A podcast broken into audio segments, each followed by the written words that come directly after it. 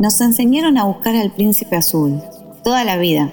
Desde que tengo razón, estoy persiguiendo, consciente o inconscientemente, al hombre que venga a salvarme. Quizás un varón que me provea y evita hacerme cargo de mi supervivencia. Un compañero que me dé hijos, comida y un techo. Es decir, un futuro sin misterio. Seguro.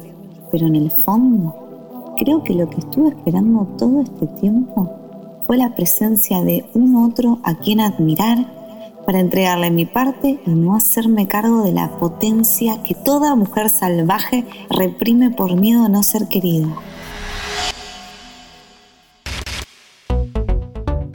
Fuera de la Matrix, con Agus Dandri.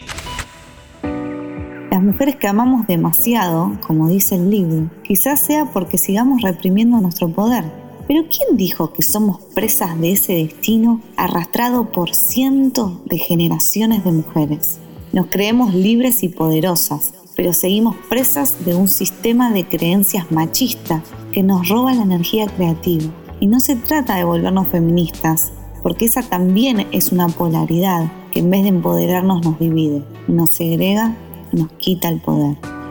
Creo que la verdadera invitación a tomar ese poder está en dejar de repetir los patrones femeninos. No sé cómo, porque esto también lo estoy experimentando ahora. Acabo de separarme después de tres años de convivencia. En vez de bloquearlo y borrarlo de mi vida, le abrí aún más el corazón. Seguimos viviendo juntos en amor, en profunda comunicación y empatía hasta que yo encuentre un nuevo hogar donde echar raíces. Obvio que no es fácil, pero los caminos fáciles son para cobardes que no se animan a atravesar el umbral de lo desconocido.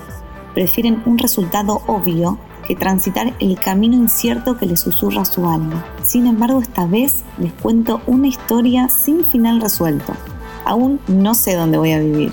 Decidimos transitar el duelo juntos, ya que así como fue un proceso enamorarnos y construir un proyecto juntos, la casita, enlazar las familias, hoy nos encontramos en otro proceso distinto, el de transmutar una relación sexoafectiva en una amistad y compañerismo. Nadie nos apura y no hay reglas a seguir.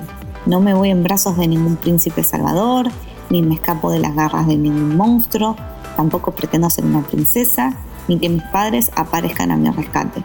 Esta vez me inclino con humildad ante la inmensidad de la vida para que me sorprenda con sus oportunidades.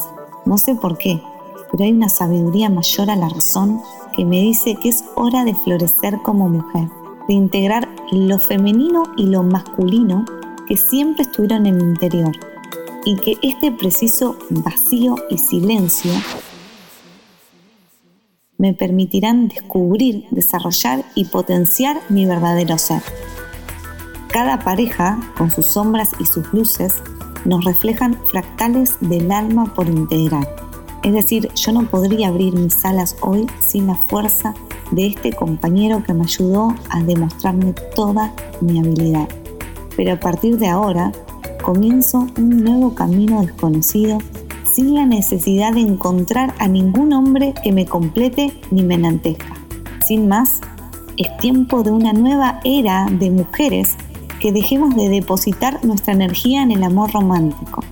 Que en vez de desfollar margaritas con el famoso me quiere, no me quiere, me quiere, no me quiere, utilicemos toda esa energía creativa en cultivar el jardín de nuestras mentes.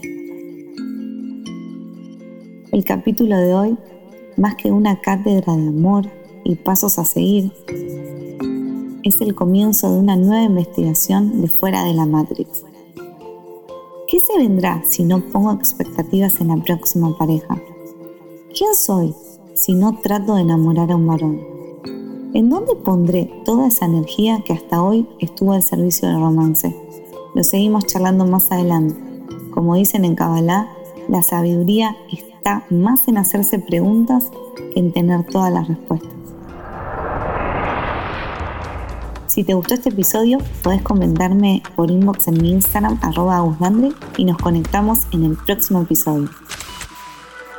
Interés General Podcast.